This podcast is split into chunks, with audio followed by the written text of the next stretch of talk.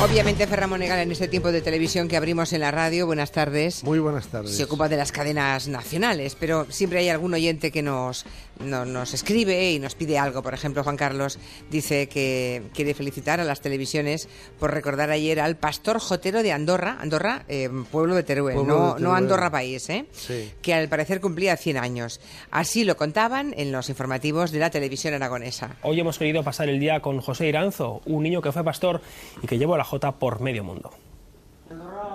Todo empezó con el rumor de que un simple pastor le cantaría una jota al ministro. Con la misma voz con la que ha llegado a cantar 200 jotas en una noche, hoy repetía a todos que está feliz y que no contaba con llegar a los 100 años. Yo no me he visto nunca el mejor. Siempre veces que han cantado mejor que yo. Ya empecé con cantadores muy buenos, mejor de Aragón. Y yo era el más malo. Y sigo muy feliz cantando. Bueno, desde aquí un abrazo a Juan Carlos. ¿Se imagina, señor Monegal? Una persona que nació en 1915. 1915, 1900 100 años. Lo que ha visto ese, ese muchacho. ¿eh? No, y sobre todo lo que se ha ahorrado de ver. ¿A qué se refiere? Bueno, yo estoy convencido que esta criatura, este señor simpaticísimo, ha llegado a 100 años porque siendo pastor no veía la tele. Ah, bueno. no sabía yo que iba usted a arrimar en No, las no, sardina. no, no, no, ya, no, ya, esto, está demostrado. Sí, es sí. decir, cuanta más tele ven- ves, Ya. menos años de vida te quedan. Jolín, señor Monegal, pues igual Hombre, debería usted cambiar de registro. Aquí lo hemos contado hace unos años, lo que pasa es que eh, no nos acordamos, pero yo conté aquí un programa de televisión que hicieron, que un pastor del Pirineo, para ver si motivaba a las cabras, les puso tele. Ya. En el, en el, cuando iban al, al- al establo, Les ponía la tele. les ponía la No tele. me acuerdo. ¿Y, qué- y qué- cómo resultó el experimento? Fue horroroso. ¿Se estresaban las cabras? Las cabras se ensimismaban, se Ya. angustiaban y no comían. Ya, ya, ya. Luego probó con vacas y más de lo mismo. No producían leche, fue horroroso. Es decir, a los animales les puedes poner música, pero no les puedes poner una pantalla de televisión Uf. que vean lo que echan por la tele, vean las criaturas, los pajarracos de la tele. Se quedan. Este hombre, que era pastor, claro, claro, 100 años. 100 años. Ahí está. Bueno, ¿qué le parece lo de O Mercedes sea Milá? que me queda poco. Eh, Bueno, cuídese, por eso le Sí, digo. Y usted si quiere cambiar de registro, yo le busco algo, ¿eh? Ahora tengo, tengo unos análisis la semana que viene. Ah, bueno, ya me contará cómo han salido. Sí, ¿eh? porque baja la hemoglobina también. Ah, sí, también. Sí. Caray, todos son desgracias, ¿eh? Viendo la tele. Es usted una todo. persona muy sacrificada, ¿eh? Muy abnegada. Sí, señora. Tendría Mercedes tendría también es que- abnegada. Tendría que pagarme un plus. Sí, eh, ya sabía yo que esto acabaría. que ha dicho que los concursantes de Gran Hermano 16, ¿estamos? 16, sí, ¿no? que le han decepcionado. Eso ha dicho, sí. Y, y pensé, se lo preguntaría a Monegal. Bueno, a ver si porque- ta- también porque- está decepcionado usted. Bueno, si me meto dentro del programa diciendo que a ver cómo este programa lo podemos potenciar, porque tiene unos registros de audiencia, cuidado, sin ser malos, pero no es aquella gloria de otros años, es que claro, eh, han probado muchas cosas, ya les dije, ya le dije a usted hace dos semanas que incluso metieron un rebaño de ovejas, ¿eh?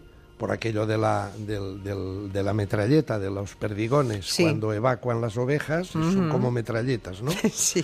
que van, van soltando perdigones, conguitos y esos, los sí. conguitos esos negros y, y todo lleno de conguitos, todo lleno, a ver si se producía una excitación allí y tal. Y nada.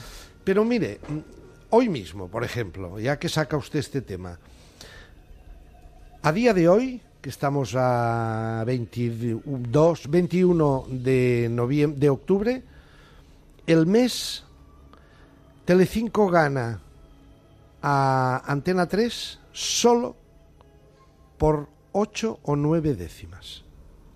Bueno, pero faltan muchos días, ¿no? No, pero quiero decir, Sí, sí. pero no se preocupe, que después de lo que pasó con Lidia Lozano, que le conté ayer o Sí.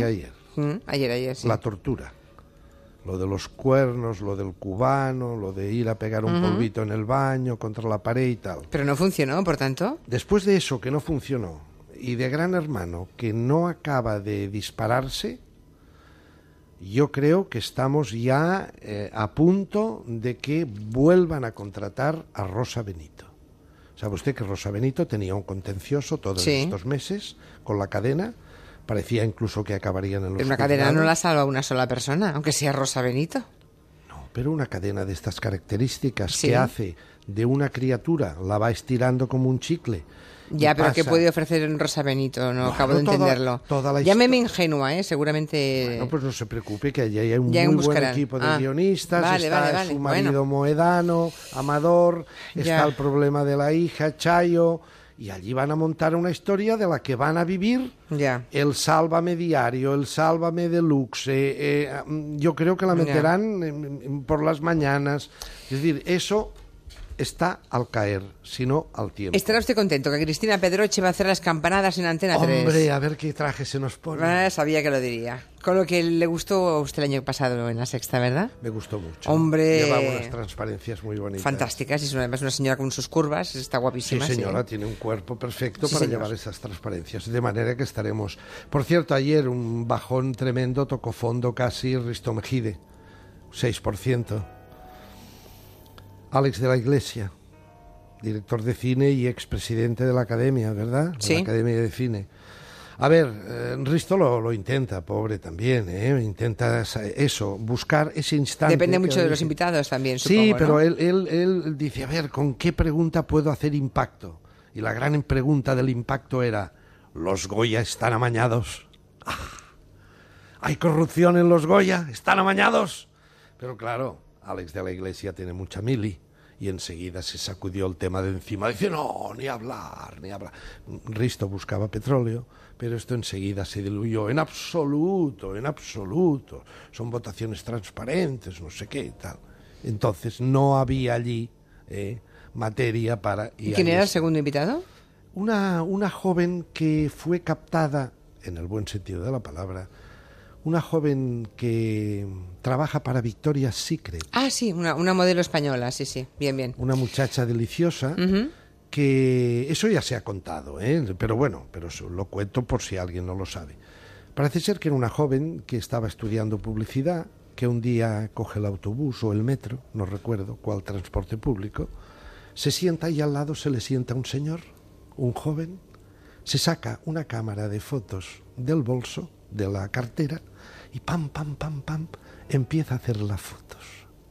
¿Usted qué hubiera hecho? Hombre, mosque- mosquearme y decirle unas palabritas, claro. Bueno, ella naturalmente hizo eso. Ah. No se mosqueó, pero dijo, bueno, oye, me estás haciendo fotos y que...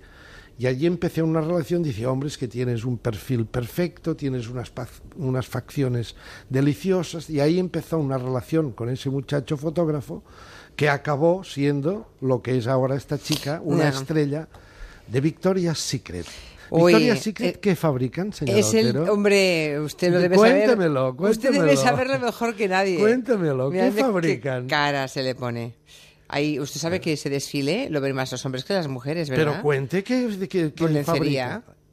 Lencería. Bragas y sujetadores. Hoy lo ha dicho. Hoy, hoy, hoy, hoy. ¿Usted es usuaria Claro. de Victoria's Secret? No, de bragas y sujetadores. Sí, pero Victoria's Secret la- las usa. No se vende en España, señor Monegal. ¿Qué me dice? Lo que Hay oye. que comprarlo por internet. Yo no hago esas cosas. A mí me gusta probarme. Ale, lo último, le queda un medio minuto. Bueno, ah, ayer tuvimos a Thais Villas en París. ¿Qué hacía en París, mi amiga Thais? Admirar el tren de vida del señor Bert y su esposa, A señora Gomendio. la señora Gomiendio. Avenida Foch, una de las calles más exclusivas de París. El piso, eso ya se ha contado, el piso, no sé, si era 400 metros cuadrados. Y eso debe costar una pasta cada mes, ¿eh? 11.000 euros al mes de Ah, mira, alquiler, que paga el contribuyente, que paga supongo, el claro. Mm. Personal de servicio, dietas, sueldo, en fin, toda una historia. Entonces, claro, ella intentaba acceder a la vivienda de los Bert, no pudo. Y entonces dijo, bueno, me voy a circular por París y voy a buscar, primero, españoles y españolas que vivan en París, a ver si viven de una manera similar a la que vive el señor Bert y su señora. Claro, el contraste era brutal.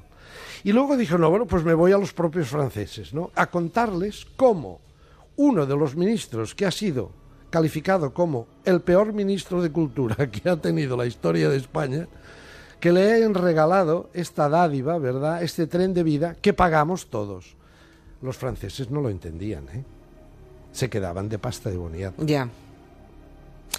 En fin, señor Monegal. Es así. Hasta mañana. Y la rueda sigue girando, Claro. ¿verdad? Claro. Y los que están arriba se niegan a bajar abajo. Bueno, usted dirá. Un abrazo. Adiós.